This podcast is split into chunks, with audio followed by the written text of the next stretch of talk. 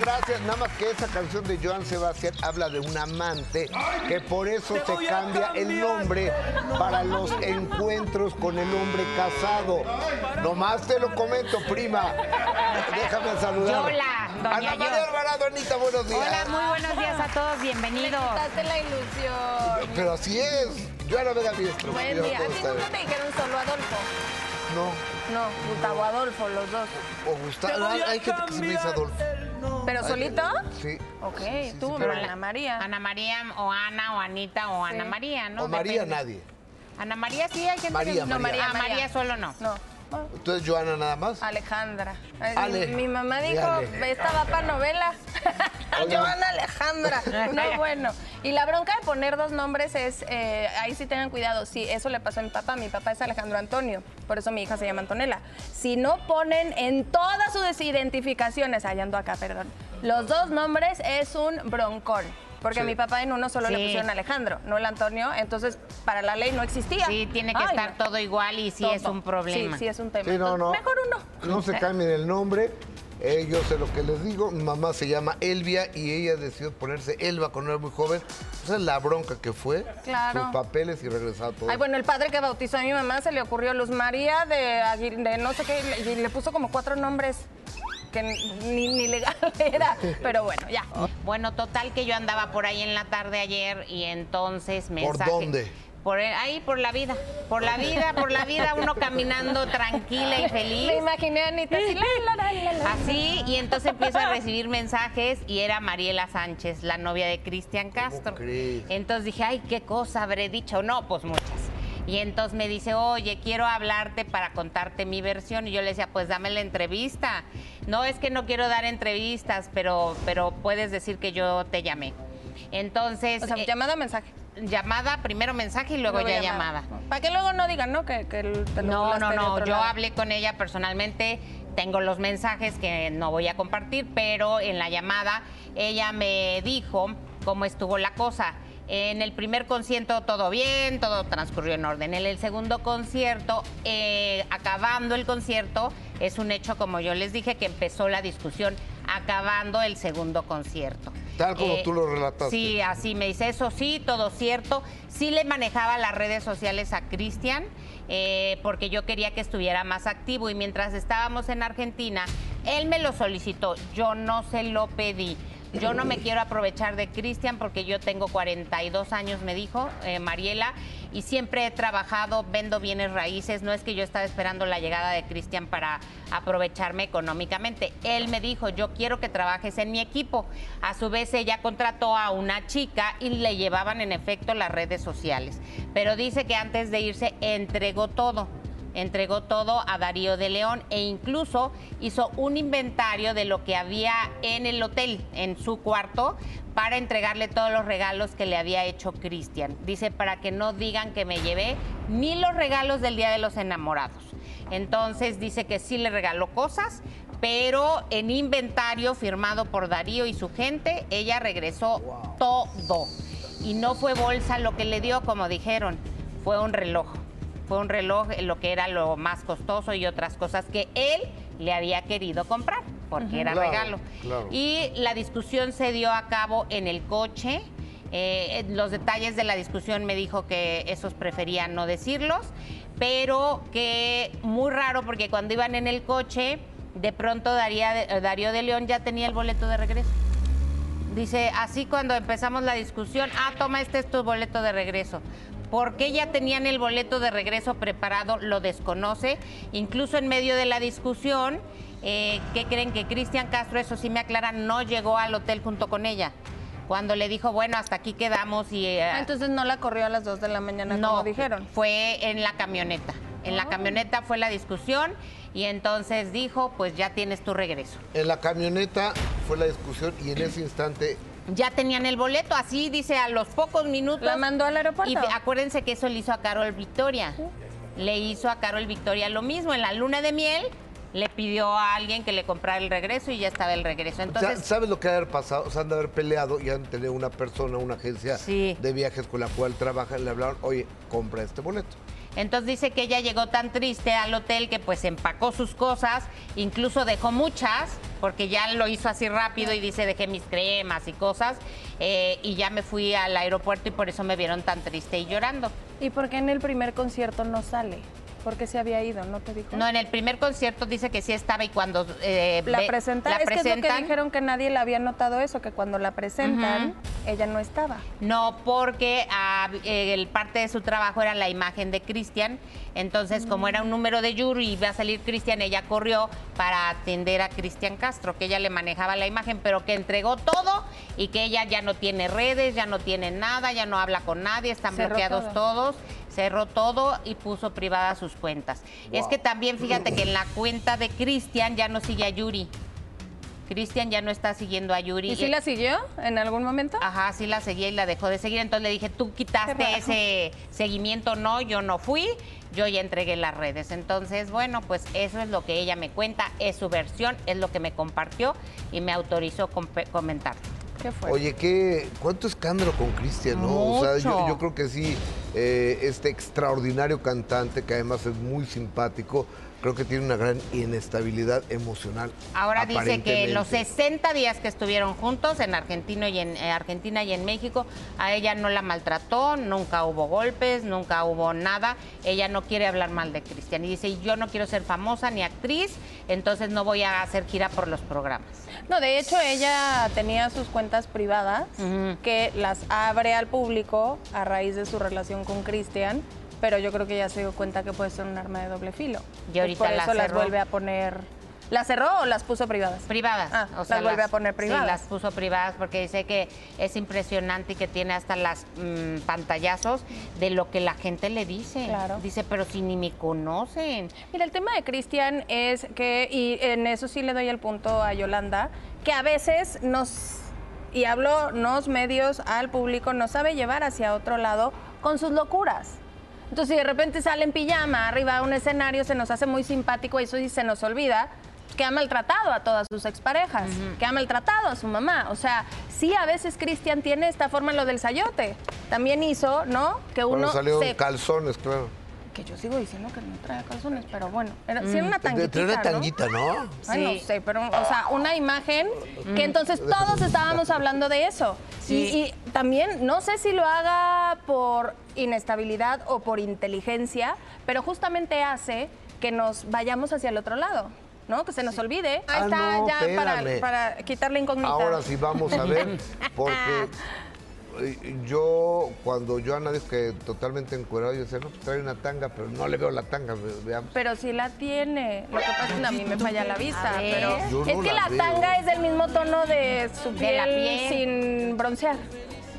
Ay, de veras. Es que ahí se ve la línea chiquitita, chiquitita. Pero bueno, este es el tipo de imágenes que hace y logra que entonces se nos olviden ciertos episodios de Cristian Castro. O sea, con este tipo de cosas. sí. Pues es que todo el mundo empieza a hablar de esto.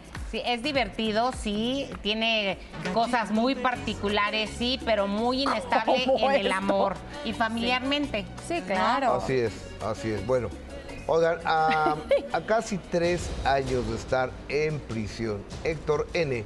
tiene una oportunidad. En tres días se dará la resolución será una resolución muy importante. Saldrá libre, le bajarán la condena, podrá salir bajo fianza. Su hija Daniela Parra convocó ayer a una manifestación pacífica y hubo después de la audiencia y esto platicó.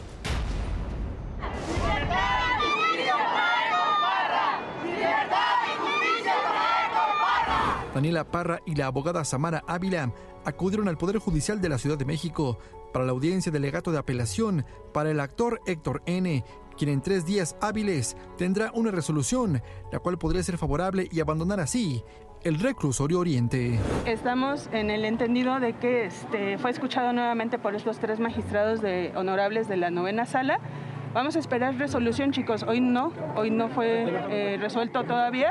Nos van a tardar los tres días de ley. Hasta a más tardar el día lunes estaríamos con la sentencia. La, intención de nosotros como defensa es muy clara. Queremos que lo absuelvan en su totalidad. Eh, ya está absuelto de abuso sexual, como ustedes lo saben. Vamos por la absolución de corrupción de menores, por favor. La abogada Samara Ávila comentó que hay pruebas contundentes que demuestran la inocencia de Héctor N. y los nuevos magistrados están revisando la carpeta de investigación, ya que en la pasada audiencia las autoridades se declararon imposibilitados. Los hechos no pudieron haber sucedido en el domicilio como lo refiere la víctima, no vivían ahí en ese momento. Eh, hay un lapso de tiempo de pruebas que ustedes les he referido, que de igual manera ahorita se los hizo saber a los magistrados el por qué no sucedieron los hechos, el por qué no pudo haber pasado, ni siquiera era el domicilio, ni siquiera era el lugar.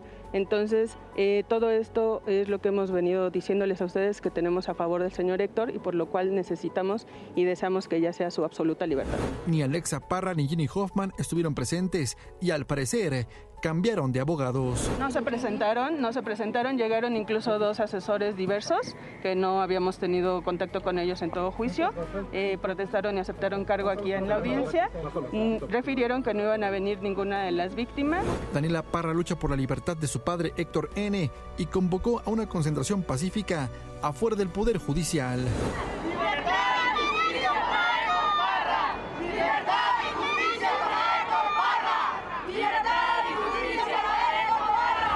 No sé, yo amo a mi papá, yo hablo por mí, por mi papá, porque lo amo, porque sé, porque yo viví en esa casa, no estoy hablando nada más porque, ay, pobrecito mi papá, no, yo sé lo que pasó ahí, yo sí vivía dentro de esa casa y por eso siempre he dado la cara y por eso siempre he salido a hablar. Yo amo a mi papá y ojalá, ojalá, ojalá dentro de su corazón se acuerde de la familia que éramos y pues, no sé, ojalá encuentre paz, es lo único que le deseo. Todos los días sale el sol. Flayo Machuca. Qué, qué complicado porque, por un lado, en, el supuesto de que Parra sea eh, culpable, es uno de los peores delitos. Contra una menor de edad, tu hija, o sea, tiene todos los agravantes del mundo. Y en dado caso de que este señor sea inocente, pues lleva dos años, ocho meses en la cárcel. O sea, está bien fuerte el asunto. ¿eh? Sí. Y lo que hemos dicho, o por lo menos yo, eh, esto se lo dejamos a las autoridades. Así es. Lo que es un hecho es que Alexa es una víctima. La pregunta es de quién, de su papá o de su mamá. Esa sería la Claro. pregunta. ¿no? La Porque para algunos ella está Sí. envenenada y tiene distorsionada la realidad. Para algunos, otros creen que en la culpabilidad de Héctor, pero eso se lo dejamos a las autoridades. Sí, que decidan. La respuesta estará de esta apelación en tres días. La harán por escrito y acabo de hablar para preguntar si cambió de abogados eh, la parte contraria. Alexa Hoffman me dicen que no. Adicionaron dos abogados que son los que fueron el día de ayer, eh, pero sigue siendo Olivia Rubio la que está al frente del caso.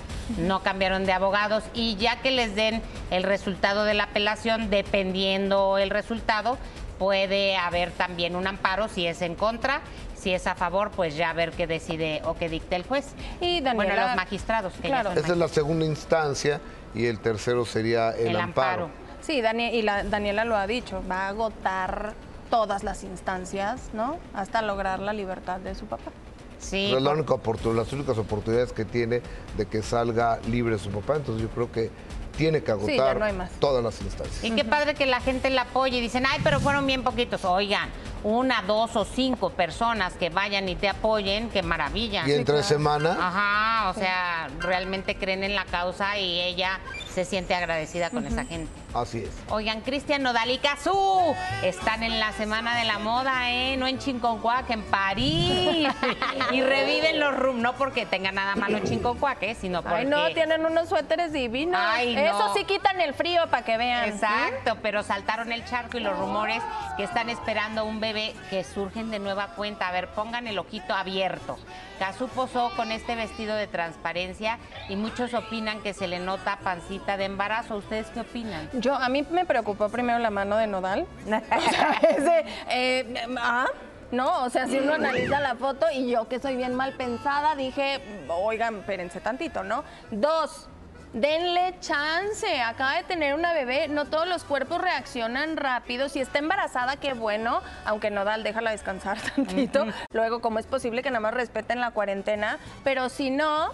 Oigan, esos comentarios pueden ser muy hirientes y a una mujer que está recuperando su cuerpo, de verdad, el embarazo es maravilloso, pero también ver cómo va cambiando tu cuerpo. Claro. ¿No? O sea, y tienes a tu bebé, pero el cuerpo se tarda a veces en reaccionar, o sea, en regresar. Te tardas nueve meses en tener un bebé y quieren que en dos semanas ya estén perfectas, no, se No, puede. no, todos son Maribel Guardia. O sea, no, no se puede. Pues Entonces, por lo denle menos debe ser el equivalente, ¿no? Por lo menos nueve meses. nueve claro. meses en que regreses a tu figura con algunos estragos, porque si hay cesárea, pues te queda la cicatriz, eh, la piel se afloja, es lo normal, o sea, das vida, pero creo que no lo cambias por nada, No, aunque hombre, tu cuerpo se nada. altere. Ese vale gorro.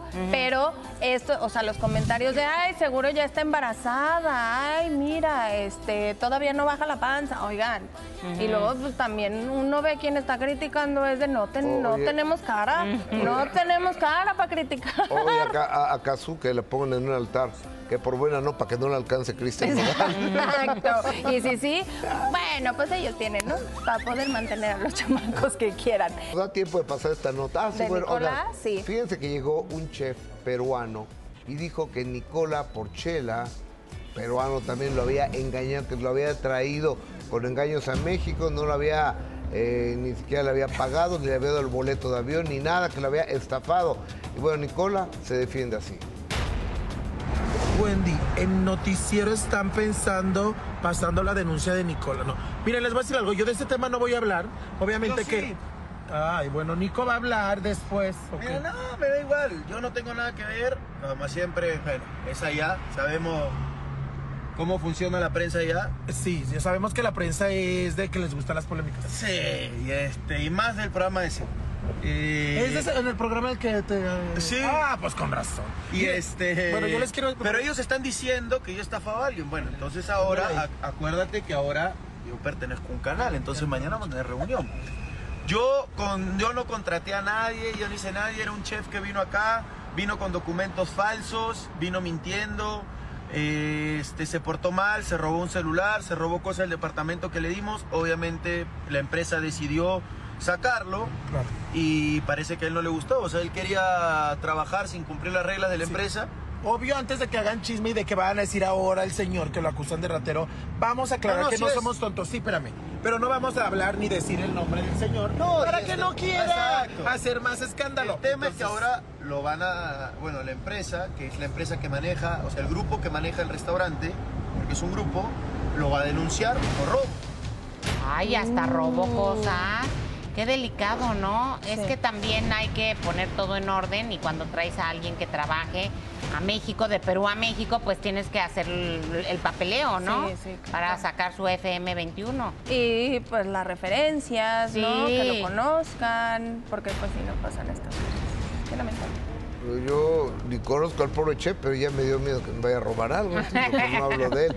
Oiga, mejor vamos, eh, alguien que se está robando la vejez y pura juventud, el doctor Krasovsky, está con Pau y con mi Ya prima. se, hasta cara de asustado Sí. puso. Pero ahorita venimos. Ahorita ahorita venimos. Véngase para acá. Sí, la verdad es un gran doctor, pero es como brujo.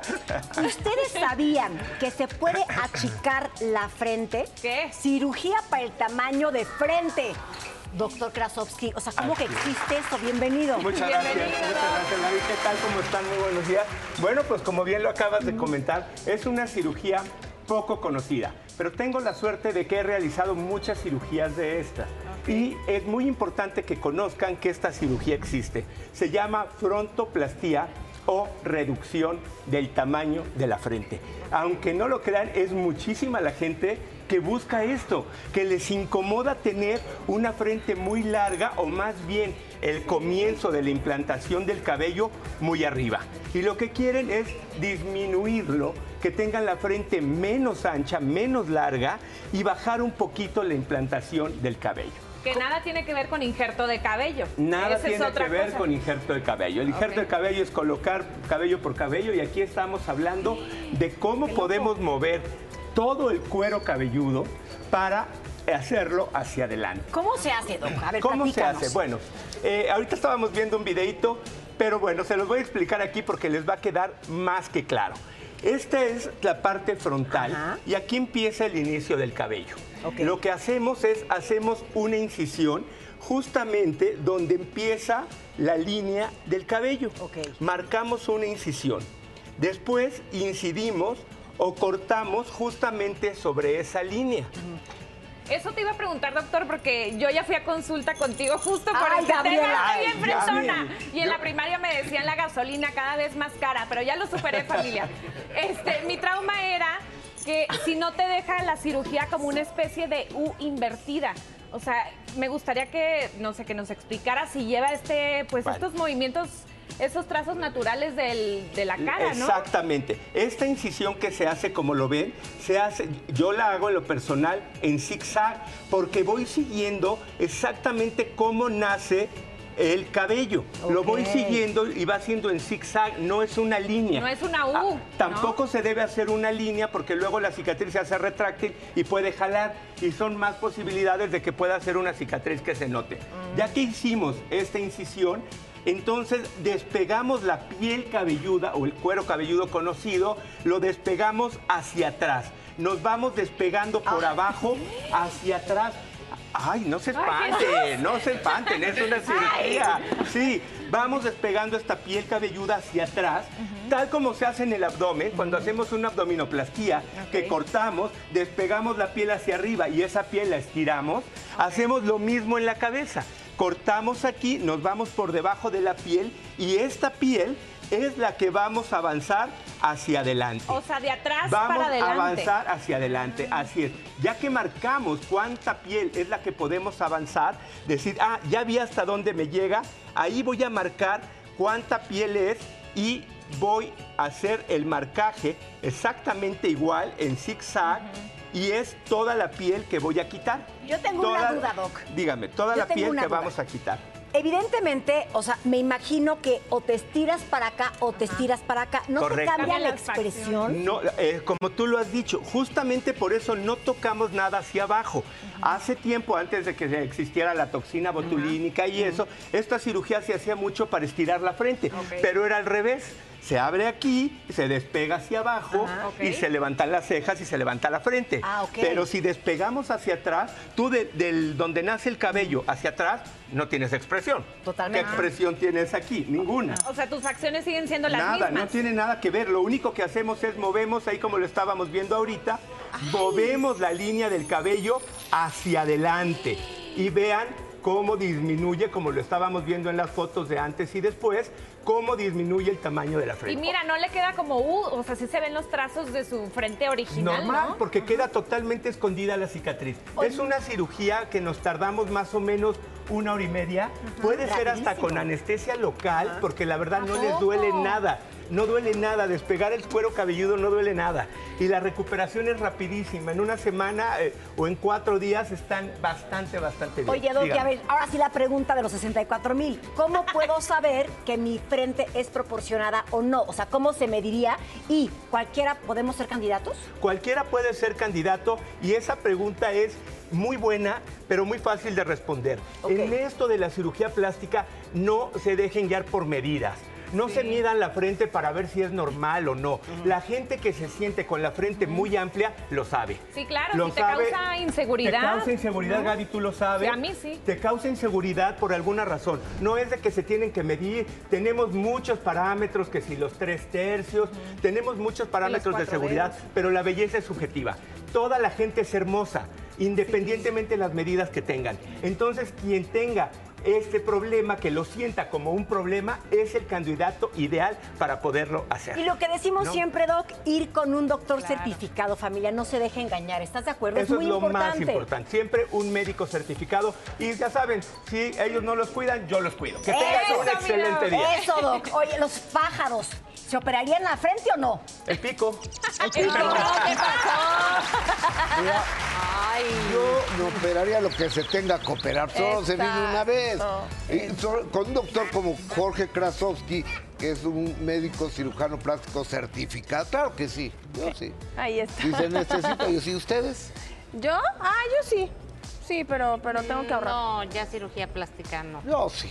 No. Bueno, es que ya con bebé, o sea, con hijos ya le piensas. Sí, no, no, yo pues ya como quedé, quedé. Pero, pero, bueno, ya. Vámonos. Vámonos vamos a la información. Oigan, vaya revuelo el que se ha ocasionado con el tema de peso pluma, que si está, que si no está en una clínica de rehabilitación. Recordemos que hablamos de Jordi Martin, es el paparazzo que pues dio a conocer esta información, que luego se la quisieron desmentir y dijo, ajá, ahí les va, yo mentiras no digo. Él escribe en, su cuenta de Instagram y da estas pruebas. Él dice, hace unos días contacta conmigo una persona que conoce muy bien la vida de Peso Pluma y me aseguró que el cantante estaba en un centro de rehabilitación en Jalisco, especializado en adicciones le mandan esta foto que sube el mismo centro de rehabilitación a sus redes. Lo primero que hago, dice Jordi, es contrastar la información y llamamos al centro. Una trabajadora confirma que el cantante se encuentra en ese momento ahí. A los pocos minutos borran la foto. Qué casualidad dice, pero también qué error haber publicado esa foto. Después explica que se pone en contacto con esta persona que estamos viendo en pantalla, que si ven, aparece con peso pluma, le pregunta por el cantante y le dice, no puedo darte información, pero acabamos de estar en Miami. Mucha casualidad, dice, porque si vemos la primera foto, la misma ropa y el mismo lugar, ahí está, son los dos del medio, ahí están. Y luego aparecen ellos dos, chequen, ¿no? Que son los mismitos, la misma gorra, la misma chamarra y entonces es justo por eso que Jordi le marca y le dice, no, no, no, estábamos en Miami. Toma rápido la captura de pantalla de la foto donde estaban ellos dos solos y no tenía en dónde se encontraban. A los tres minutos ya aparece Miami. Y entonces todo el mundo dijo, mm. ah, ah, justo ahí estamos viendo que es la misma ropa, la misma persona, ¿no? Y en una no dice nada, en la otra dice Miami. A mí no más que me digan dónde hay montañas en Miami, lo que, es lo que todo el mundo decía. Lo que sí se cree es que en cuanto se dieron cuenta que Jordi estaba preguntando por esta situación, sacaron inmediatamente a Peso Pluma del centro de rehabilitación. Pero lo que dice es, yo no miento, nadie ha desmentido mi información, simplemente quieren hacer pensar que Peso Pluma se encuentra en Estados Unidos y que está bien. Pero las fotografías donde aparece conviviendo dentro del centro de rehabilitación son, viejas. Sí, pero él lo que dice es que estaba y ahí están sus, sus, pruebas. Porque además, pues sí, obviamente dices, ¿por qué luego, luego se pone en duda la versión del paparazzo y no la de peso pluma? Porque también uno puede, o sea, ay, estoy en Los Ángeles caminando y esa foto se puede haber tomado hace un año. Pepe Garza también lo desmintió, ¿eh? él sí lo desmintió categóricamente, que él estaba en posibilidades de confirmar que era mentira, que Peso Pluma estaba grabando música ¿Que no es cierto o que sí? Que no es cierto que estuvo en una clínica, que él puede confirmar que estaba grabando música en un estudio. ¿Cuándo? Eh, no, al mismo tiempo ahora, o sea, eh, es lo que dice Pepe Garza y él sí lo conoce y a Pepe sí le ha dado un par de, entrevistas. Sí. Entonces, bueno, que también tal vez por eso lo quieres apoyar. O sea, es que no podemos poner ninguna de las versiones, no. Porque hoy por hoy yo puedo subir una foto diciendo que soy y me la tomé hace un mes. Ah, sí, sí, ¿no? claro, o sea, entonces tal vez si ahí hay cierta amistad o sabe que le puede dar entrevistas, hay algunos que así lo hacen, dicen, lo voy a defender para que me dé la sí, entrevista. Jordi Martin a mí se me hace que es un paparazzi serio. A mí me parece de los mejores. lo que dijimos aquí, que es súper profesional y este y entonces estaba como extraño, pero él ahí se defiende. Oigan, mexicanos, hoy tenemos algo bien interesante. Me da mucho gusto saludarlos, no solo porque hoy es un día especial, ya bien lo decían mis compañeros, hoy es 29 de febrero, este año bisiesto. Además, hoy es quincena y veo a varios caminando de lado, así que porque no les alcanza tanto el dinero, exactamente. Y hoy muchos van a andar con una gran sonrisa en lo que llegue el abonero y hay que pagarle, claro, pero ¿qué creen? Les tengo el día de hoy, eh, creo que estamos cerrando el camino. Y por eso el día de hoy les tengo un examen. ¿Cómo andan para un examen? Exactamente. Hoy es día de examen porque quiero preguntarles que piensen en lo que traen ahorita de lana de la quincena, ¿ok? La relación que implica las horas que le dedicaron para ganarlo, la chamba y las actividades, ¿ok? Vamos a ver cuánto anda la remuneración. Y miren, ah, mira, me encontré un pizarrón de casualidad. A ver, alguien, eh, Lechuga acaba de terminar la nocturna, entonces ayúdame con las sumas, hermano. ¿Ok?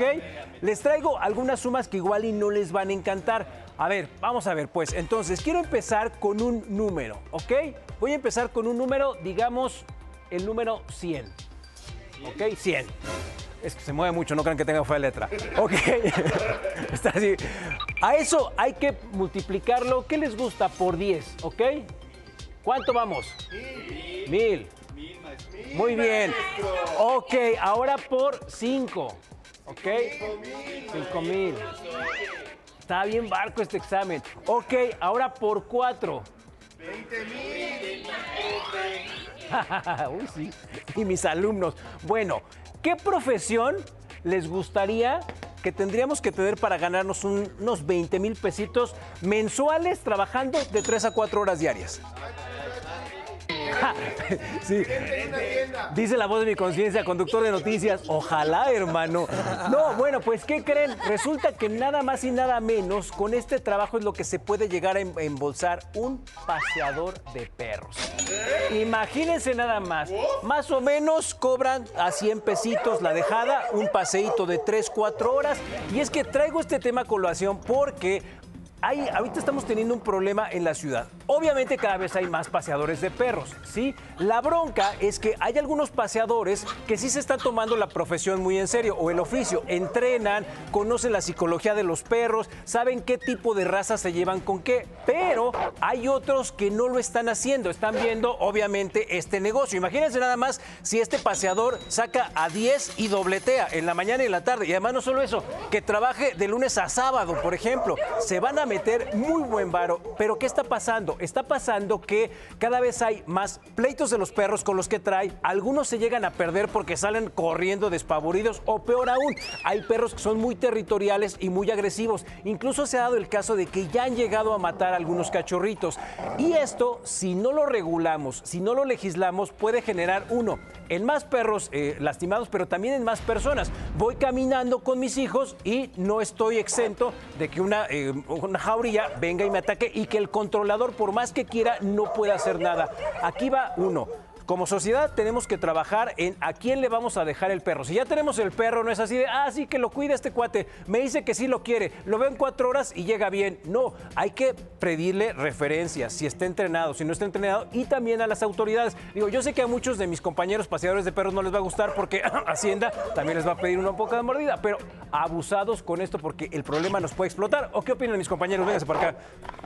Ay, por cierto, le quiero mandar un saludo a mi paseador de perros que se llama George, que es un divino y solo pasea a ¿Pero Bruno, es un la divino verdad. y entrenado? Es un divino y entrenado y solo pasea a Bruno, porque la verdad es que el meollo del asunto es que el perrito se la pase bien, ¿no? Que saque la energía, que no esté ahí mordiendo las cosas en tu casa. Y si va con 25 perros, pues la verdad es que lo dudo, ¿no? Yo creo que un máximo de 5 para el perrito y para tu tranquilidad está súper yo bien. tenemos gatos, así es que no. Sí, yo, yo, yo tengo gatita y este, pero sí, pues, está padre eso de los perritos. O sea, está buena la chamba, oye. O sea, yo quiero pasear perros. Pero, Pero- no, ya, ¡Ay, ya. Yo quiero pasear perros. Vámonos a otra noticia. A ver, quiero comentarles. Ay, mis amigos. Gaby, voy a cambiar por este te- otro tema, pero tiene que ver mucho con justo hacer sociedad. ¿Has tenido alguna relación en donde la violencia esté presente? Eh, violencia psicológica, sí. Pues, exactamente, puede ser física, puede ser psicológica o de varias maneras. ¿Sabes cómo pedir ayuda sin que se dé cuenta tu agresor? Según yo, no sé si es como una cosa así en internet. Exactamente, no es en internet, Así. es con la mano. Este, lo O sea, único si que estás tienes que una- hacer justo Si estás es como en una transmisión, meter ¿no? el dedo y cerrarla. Así. Y esto, ojo, no solo aplica a mujeres, aplica a mujeres, a niños e incluso hasta hombres que en alguna situación complicada no sepan cómo pedir ayuda y que además no alerten al eh, violentador. Y es que se los digo porque una mujer en Oaxaca pudo ser rescatada gracias a que durante una transmisión en redes sociales pudo hacer esta señal de auxilio. Porque, es más, imagínense nada más el tipejo con el que estaba. Manda la señal, Después el tipejo este le pide que le pase una toalla, algo así, se enoja y la golpea y ahí se rompe la transmisión. Ya después la vemos en la patrulla, la gente en redes la ayudó, fue a rescatarla, tenía golpeado el rostro. A ver, hay personas deleznables, pero lo importante de estar siempre pendientes de señales. Y hay, por ejemplo, varios niños que en centros comerciales, sobre todo en otros países, van caminando, hacen la señal, ya lo ve y dicen, ah, ok, me invento algo para sacarlo de ahí y rescatarlo. Por ejemplo, en un coche también, ¿no? O sea, Sí, sí, si eh, O sea- estás en un semáforo y alguien hace esto, pues también es válido, ¿no? Sí, información que ayuda, no lo olviden por favor, y todos estar pendientes de cómo podemos ayudar a alguien que está en peligro, no ser, ser muy prudentes, entender la circunstancia y en caso de ser necesario acudir a autoridades. Y cuidadito, de verdad, esto es bien en serio. No lo vayan a tomar a juego porque podría costarles la vida a alguien. Entonces, abusados. ¿no? Exacto. Bueno, pues ahora vamos a los horóscopos. ¿Qué les parece? Me encanta, Aries. Aries, Tauro, ¿y tú? Porque ya nada más es hacer aquí como que el cambio de día y Me voy contigo que estás esperando el mensaje astral más poderoso de la televisión abierta. Aries, este es el momento para hacer pactos, alianzas, contacto con las personas que sean las correctas. Incluso algunas podrían ser influyentes. Estoy seguro que esta jornada para ti está muy bendecida. Recuerda decir eh, una frase o un decreto como el universo me ama.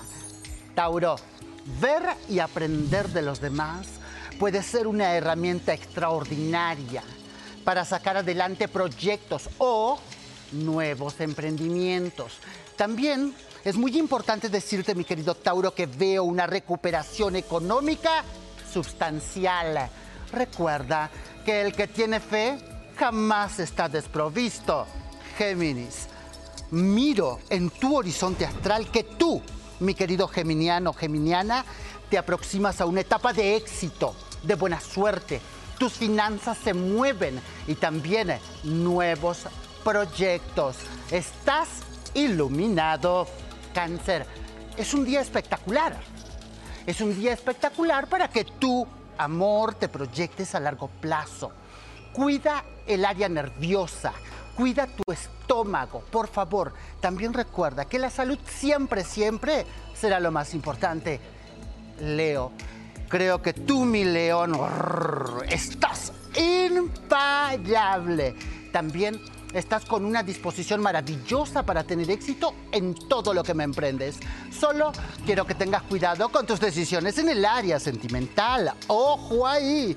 Virgo, ¿te estás enojando con frecuencia? Quiero recomendarte que no hagas corajes innecesarios. Desahógate, pero no peleando. Haz algo como más útil. Sal, diviértete, haz deporte. Voy a regresar con mucho más. Por supuesto, la segunda parte de tu horóscopo aquí en Sale el Sol. Linda, qué rica esa botanita que nos traes para hoy jueves, que nos quedará maravillosa este fin de semana. Cuéntanos, Linda, ¿qué vamos a hacer? Vamos a hacer una rosca botanosa con hojuelitas de maíz, con churritos, con papitas, lo que más te guste, hasta cacahuates le puedes meter. Estoy súper antojadísima. Oigan, chicos, aquí también están antojados. ¿Qué, qué, qué, qué, qué, qué, Ah. probar, vayan probando, vayan probando, vayan probando. Oigan, se vale robar. El peligro de esta botanita es que no dejaremos para hacer la botanita. Nos las vamos a comer perdón. toda en el paso a paso de la receta. Totalmente, sí pasa. sí. Eso es cierto, como en todas las cocinas. Ese se lo va a llevar a mis hijos, no agarres. Bueno, ponga para llevar, Listo mejor. para Mariana. Y además, este fin de semana hay un partido. ¿Quiénes juegan? ¿Quiénes juegan? ¿Quiénes juegan? Me dijo el productor que se lo tenía que llevar, ¿verdad? para el partido. No, no, no, no. Ya me dijo. Ahí nos vemos. Bueno, eso lo prepararemos más adelante. Linda, ¿qué le vamos a aconsejar a nuestra ama de casa? Pues que se traiga la botana para que la preparemos más adelante. Venga ya. Ya noticia es que recuperamos la rosca botanera. Linda, ahora sí, yo creo que nos dejaron en la cocina algunos ingredientes. Fíjense, Ahora sí. Algo Muy bien, importante, necesitamos miel de maíz y esta miel de maíz la vamos a poner aquí a reducir. Esto va a hacer que quede entre dulce y picosita porque la vamos a poner a hervir con chamoy líquido para que tenga ese colorcito. Y es- Yo no he probado y el es chamoy. así como se hace ¿Cómo? como ese caramelito. Ay, hoy es un buen día. a ver. Hoy es un buen día, vamos Da- a ver. A ver, dale, las dale. primeras veces son muy pica, especiales. pica, pica. No, no pica, es como agridulce, no, no pica. Rico, ¿verdad? A eso le puede quedar muy bien un, un trago espirituoso, ¿verdad? Ay, yo se lo pongo al Pensándolo manguito. bien. Sin duda. Oigan, le estoy poniendo chilitos en polvo. Tengo un chilito que tiene más azúcar y otro chilito que pica un poquito más. Cuando Del voy que a un lugar me dicen tres el cucharaditas. que pica o el que no pica. Eso es cierto y la verdad son buena onda porque Y el que no sí pica igual pica. Con ganas. ¿Qué van a hacer? Necesitamos integrar esto, que se empiece a hervir un poquitín. Muy si bien. quieres tú, Rafa, Perfecto. ayúdanos a integrarlo. Y tú y yo, Katy, por aquí, Perfecto. vamos a empezar a hacer nuestra mezcla botanosa, rica, que le pueden poner eh, estas eh, hojuelitas como de maíz, pueden Perfecto. ponerle churritos, cacahuates, la verdad, le pueden poner de estos chilitos de chamoy que son bien ricos. Ok. Pueden ponerle lo que quieran. O sea, nos Lo- podemos poner lo vamos a creativos. mezclar. Miren. Esto-. Esta botana le va a quedar muy bien a los niños y a los niñotes A también, los ¿verdad? niñotes. que el fin de semana hay partido y justamente estábamos platicando con Jan que él ya se va a preparar con sus botanitas. Ay, qué rico. De verdad que es una gozadera. Queda delicioso. Miren, voy a agarrar esto y lo voy a bajar. Chef, Y ahorita realmente- que tú estás mezclando familia, yo les tengo un tip. Y si ustedes son como yo, que todavía no aguantan mucho el picante, lo que yo hago es hacerlo con churritos naturales para que no me pique tanto. Así Ah, que buena ahí va idea. el tip y, y tómelo. Ese sí sería para los niñitos. Los Ese sería para los Para las niñitos. niñitas, como yo. O sabes qué? O con papitas de las saladas también queda muy bien. ¡Qué rico! Aquí yo ya lo estoy mezclando. Me voy a esperar a que hierva tu preparación para que integremos todo esto. Lo vamos a mezclar muy, muy bien. Es importante que llegue a punto de ebullición nuestra salsa enchilada para que todo este caramelo se compacte y pegue muy bien. También me habían dicho, oye, ¿qué pasa si no tengo un molde de rosca? No tengo un molde para hacerlo así. No pasa nada. Lo que van a hacer es, en una Como olla, pastel. ok, van a engrasarla súper bien y luego ponen un bolsito que sea apto adentro. Para hacer el centro. Y que aguante un poco Qué el calor. Y ya con esto van a tener su super molde. La verdad se me hace un gran tip. Si lo quieren Tómelo. para horno, también lo pueden hacer con algo de cerámica resistente al calor y les va a quedar bien. súper bien. Yo creo que esto podría tomarnos un poquito más de tiempo, pero estamos en tiempo de tele, así que lo vamos a ir utilizando. Si quieres, ya sé qué vamos a hacer. Lo vamos a subir al máximo. Y me Muy pueden bien. ir diciendo, ¿les gustan los cacahuates japoneses, los Nos encantan. cacahuates enchilados? A mí me encanta. Y fíjate. Las habas, las Sí, nueces. yo, te- yo tengo la boca como hecha agua, no sé No, si qué fue chamoy. Pero eh, realmente creo que es súper, súper, súper propicia esta receta después de una reunión en casa. Todo lo que nos quedó, untarlo, ¿verdad? Mis visitas de ahora en adelante, esperen esto, por favor. Les digo una cosa, todas las papitas que te quedaron es una gran idea. Yo le estoy poniendo más chilito en polvo del dulce para que quede más así. De eso que haces como cara, como mueca de que... mm, que Estoy seguro que allá en casa tienen esa mueca. Hay que darle duro, duro, duro, duro y lo vamos a pasar directamente a nuestra mezcla botanera para ponerla en el molde. Voy a hacer aquí un poquito de espacio. Perfecto. Si ustedes no quieren hacer eso porque les da miedo y prefieren colocarla en un contenedor de estos y apachurrarla bien y cortar cuadritos, también, También se, se vale. vale. Vamos a mezclarlo aquí con Lo nuestras aquí. botanas. Sí, ratita, por favor. ¿Listo? Perfecto. Eso, esto. Ay, Mi familia es fan de todo lo que tiene que ver con botanas Muy mexicanas. Cada vez que voy yo les llevo. Y de plano les voy a llevar una de esas. Te digo una cosa, está súper. Y los puedes volver también como si fueran muéganos, porque puedes ponerlos en una charola con papel encerado, un poquito de aceite en aerosol y simplemente los pones como montañitas y te quedan como muéganos. Vamos a rellenar esto, mi queridísimo. Chef, con tu permiso, yo voy a probar la rosca Ah, mientras nos vamos con nuestros queridos pajaritos, que al ratito, al ratito más adelante les guardo un pedazo, ¿ah? Nos vamos. Rafa, ¿quieres? Por supuesto, si esta es la que estoy preparando aquí. Pero en serio, ¿eh? En serio que nos dé el pedacito, porque nomás lo pura promesa. Exacto. Pero no, no, lo traen, me lo como yo. Oiga, tenemos la imagen, ¿Qué? porque aquí se pusieron las pilas de Anita Qué bailando pena. como Anita. Qué pena, qué pena. Chequen, chequen, chequen. Es que era solo un juego.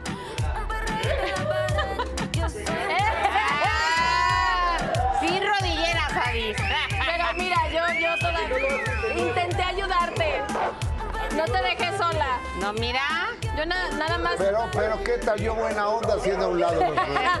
Yo, yo solo hice una posición de yoga, pero Anita moviendo Eh, todo. Pues es que esa era la idea.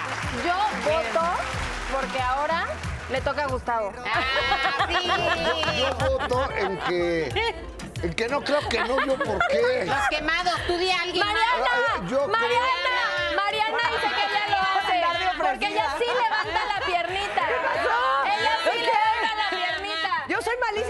Venga, póngale, súbele. ¿Qué? ¿Cómo?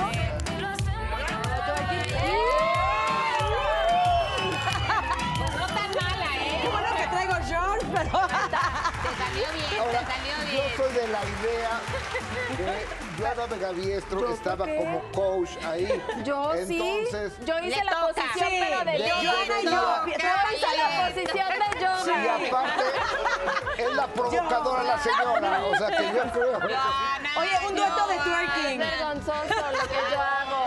Ándale, sí, sí. Pero a ver, ¿cómo es? No, el twerking no lo sé hacer. No, yo menos. Pero ¿cómo es entonces? A ver, la lagartija. Ok. Hacia el suelo. Luego como una ondita. Ahí está. ¡Eh, Joanita! Papá. Perdóname, por favor. Oye, cumpliste. Me obligaron. Yo no quería. Está bien. La próxima le toca a Gus, aunque no quiera. Ya sé. Gracias, María. Para que vean que Mariana sí levanta la pierna. Tengo que rendir Mira, ahí viene, ahí viene enseñarlo. Ahí va. Eso. O- oye, oye, ayer Regina, ayer Regina de JNS todavía tiró una patada y todo para que veas que sí levanta la patita, ¿eh? Dijo. O- oigan, y, y sí quiero decirles, rendí un homenaje a mi compañera Ana María Alvarado, a Joana Vegaviestro y a Distuñón. Y Mariana Ochoa. Y, Y Mariana, pero sí. Lo que pasa es que María es una profesional de sí, esto. Sí, nosotros no le damos a la O bailada. sea, ¿qué quiso decir? Somos eh, eh, ¿Me improvisadas. acabaste? Bueno, me acabaste con dos palabras. Entonces, ustedes son periodistas, comunicadoras. Dejemos de Y- hacer y, esos Mariana ridículos. 30 años lleva haciendo esto, 40 lleva haciendo esto, entonces. No, 30, 30. Oiga, No es fíjense necesario ser tan específico. hoy, hoy es mi día de suerte, fíjate, y Katy ve con lo que viene. Pásale, Katy. viene, ahí viene Ay, Katy. pura belleza. Miren, es que la felicidad es Ay, mejor qué cuando es compartida, entonces, ¿cómo no compartirla con ustedes? ¿Dónde se la tengo Pero por acá? te voy a decir, eso se ve delicioso. Delicioso. ¿Qué es esto? Y de- Una es una rosca, es una De rosca chamoy. botanita de chamoy. Para el fin de No, se semana, para que se lo disfruten y se lo coman. Ay, y de ay. paso hago mi paso Y de Anita yo también. Ah, a ver, vamos, ¿y tú también lo puedes hacer? Ah, también. Eh, más o menos, a, mí no me sale tan bien como a ella. Para la parte. Bueno, ya quisiste. Estamos en horario familiar. La que creo que sí es bastante buena es mi prima, ¿eh? Gaby. Ah, ¿Gaby? No, pero Gaby trae un vestido que me preocuparía. Yo las cuido. Yo en tía, no, ella sí saldría, una de sus niñas a saludar. No, Gaby no puede. En otra ocasión No, será. No, en no, otra, no. en otra. En No otra- siga platicando en lo que yo como. Ay, mira, ese va a ser para que luego digan que no dejo hablar a nadie, voy a traer más comida. Oye, sí, es que está buenísimo. Está deli, deli, deli. Les cuento de Araceli Arámbula. Fíjense que después de la lamentable muerte de su mamá, pues había quedado, no, yo creo que en Sí. su casa, con su gente, sus hijos. Pues Así ya es. apareció públicamente, lo hizo con Ivonne Montero y ellas compartieron este, este video y, y, pues un abrazo, Araceli. Leo, qué padre. Qué divino, que venir a espectacular. Muchas gracias por venir, hermosa. Qué No, placer gusto. saber que estabas en el Estamos escenario. ¿Te acuerdas? sí, O sea, hace, bellísimos recuerdos, pero vengan a ver esta obra porque está La fue a ver a, a- a la obra, que tanta polémica ha habido entre Ivonne y, Y Olivia Collins. Collins. Entonces, pues sí, ahí, es, ahí estuvo y pues poco a poco, ¿no? Empiezas Olivia a... se salió, ¿no? Entiendo. Pues dijeron que, Pues iba a regresar, iba- ¿no? que iban a alternar, pero ya no se iban a ver. Pero a lo mejor Olivia decidió salirse porque en el comunicado no apoyaron a ninguna de las dos, sino dijeron que nadie suplía a nadie, que las dos eran igual de importantes. Claro, pues es que no puedes darle peso a nadie, ¿no? Sí, no. Y eso sí, Ivonne le echó alto, harto filtro, ¿no? Sí, sí le pusieron demasiado Hace rato lo decíamos, está bien ponerte filtros, pero ay, no hay que exagerar. No, lo que pasa es que siento que, porque mira a Araceli, ella se ve muy natural. Siento que Ivonne está maquillada para teatro. Ah, que sí puede ser. necesitas cargártelo muchísimo más. O sea, claro que trae filtro porque esos brillos, bueno, o sea, no hay manera.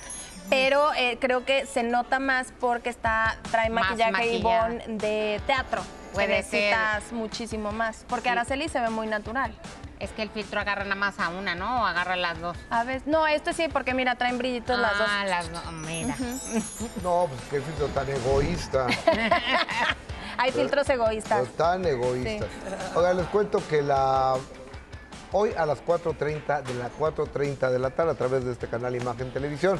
La actriz Vanessa Guzmán, que tiene muchos años que no la vemos, platicó con Nadis Tuñón en exclusiva que fue diagnosticado un padecimiento que repercutió en su carrera. ¿De qué se trata? La respuesta hoy 4.30 de la tarde. Ahí los espero, ahí los esperamos Ahí a vemos. todos ustedes. ¿Y qué signo será esta ya esta mujer? ¿Vanessa? Vanessa, quién, ¿Quién sabe? sabe? Pero bueno, todos los signos son importantes y a todos los signos, Giancarlos les habla. Giancarlos, buenos días. Muchísimas gracias, Adolfo. Por supuesto que tengo el mensaje astral más poderoso de la tele solo para ti, a quien sale el sol Libra. Veo un cambio bastante positivo en tu energía física. Pero también veo que aquellos que tienen un poquito más de edad tendrán que tomar vitaminas y hacer un poquito más de ejercicio, por favor. Recuerda, mi Libra, que tu salud es lo primero. Escorpio, eres capaz de influir en las personas que te escuchan. Hoy debes de tener presente Libra. Veo un cambio bastante positivo en tu energía física. Pero también veo que aquellos que tienen un poquito más de edad tendrán que tomar vitaminas y hacer un poquito más de ejercicio, por favor. Recuerda, mi Libra, que tu salud es lo primero. Escorpio, eres capaz de influir en las personas que te escuchan. Hoy debes de tener presente que no siempre somos dueños de una verdad absoluta. Recuerda que debemos de practicar con el ejemplo haciendo cosas buenas. Sagitario, el exceso del orgullo es un factor determinante que podría perjudicar o ayudar a aquellos que están escuchando tus consejos. Pero antes de dar el consejo, mi Sagitario, siempre recuerda aplicarlo. Capricornio, encontrarás a una persona importante que no solo te admira, te ve con grandes ojos porque te ve con valía. Además sabe que eres alguien sumamente capaz. Recuerda que has tenido un camino bastante largo para lograr la admiración. Acuario, es un día para aprovechar, porque lo que se avecina es espectacular. Quiero que estés alerta a todo tipo de oportunidades en el aquí ahora, o sea, hoy, esta tarde. ¿Sí? Piscis, no le temas al cambio. Siempre todos los cambios son buenos. No te compliques la mente con tomar riesgos. Recuerda, mi querido Piscis, esta frase que te voy a decir. Eres único, eres brillante. Eres imparable. Continuamos con mucho más alegría, con lo mejor aquí en Sale el Sol. ¿Sabían que algo tan simple como nuestro nombre o apellido repercute en gran medida en cómo será nuestra vida? Si no me creen, les presento a Alicia Zarco, por supuesto, consteladora familiar, que nos hablará de este tema. ¡Bienvenida! Mi querida Alicia, bienvenida, como ¿Cómo siempre, un están? gustazo. Gracias. Muy bien, muchas gracias. ¿Tiene la eh, relación nuestro nombre con nuestro destino? Mucho destino, porque ¿En serio? en serio, Sí. y karma y carga transgeneracional. ¿Por qué? Porque en tu nombre, ahora sí que como dice el dicho, en tu nombre está tu penitencia. ¿sí? O sea, en el nombre llevas la penitencia y el karma. Entonces, pasa y es muy común en los mexicanos que si se llama Luis, se tiene que llamar Luis el hijo y todas las futuras generaciones como para hacerle honor al abuelo o hacerle honor al papá, pero lo que no saben es que su historia va impresa de ese- de- dentro de ese nombre.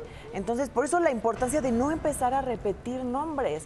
Hay historias que se anclan a esa persona y me ha pasado y he atendido pacientes que el abuelo se llamaba Carlos y el papá Carlos y entonces uno enfermó de cáncer, el siguiente enferma de cáncer y la- las generaciones siguen enfermando. ¿Por qué? Porque ya el nombre está marcado. O que también se dedican a, a algo en específico, ¿no? Que aparte de que se llaman Carlos, todos son médicos y quizá eh, el abuelo y el padre eran médicos, pero el hijo ya no quiere serlo, ¿no? Entonces también como se llaman de esa manera, pues no los obliga también o no genera una cierta presión. Sí, se eh, genera una cierta fidelidad en la historia del ancestro y va a obligarte a repetir la historia de manera inconsciente. Es un lenguaje inconsciente, es un lenguaje de las almas, pero que existe y se manifiesta a través de los años.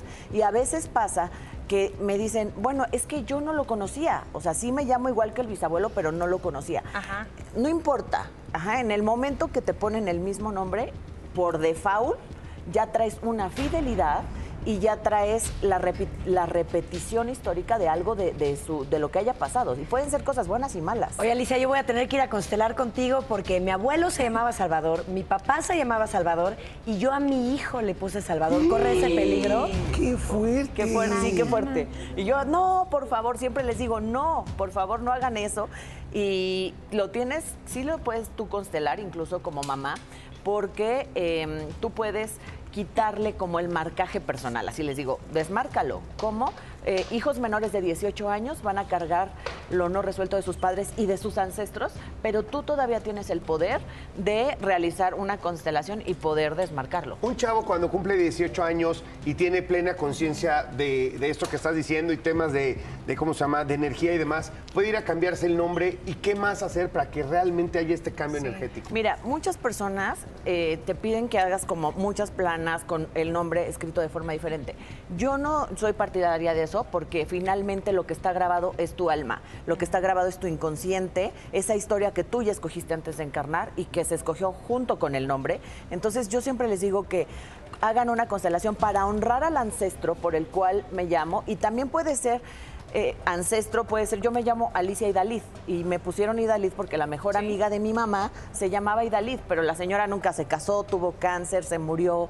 Entonces, aunque no sea de la familia, yo ya hice ese ejercicio de constelar a, a esa señora Idaliz, ¿por qué? Para no repetir y no cargar su historia. Su historia, que además ni siquiera es tan cercana a ti en lo particular. ¿no? Claro, y no importa que no sea de la familia, porque a veces me ha pasado también que les ponen por algún personaje de alguna novela, de alguna película, ¿sabes? Entonces, no importa que no sea de un ancestro, pero si te lo ponen porque se llamaba así el personaje de una película, tú vas a tener una carga y una tendencia a repetir ese personaje. ¿Cuál fue la trama, no? Se le llama el guion.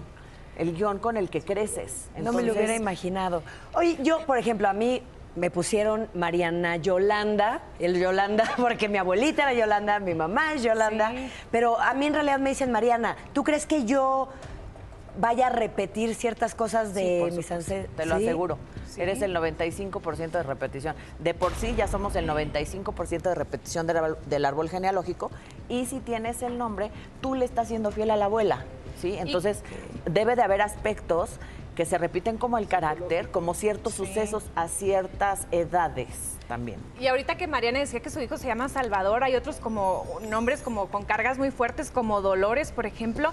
¿Cómo te puedes como darle la vuelta o protegerte pues de no llevar esas cargas? O sea, ya tienes el nombre, ¿qué haces? No te lo puedes cambiar o sí te lo puedes cambiar, pero ¿cómo te proteges? Sí, lo que puedes hacer, eh, me tocó también alguien, María Magdalena, ¿no? Entonces, Claro. mártir, mártir totalmente. Imagínate. ¿Qué hay que hacer?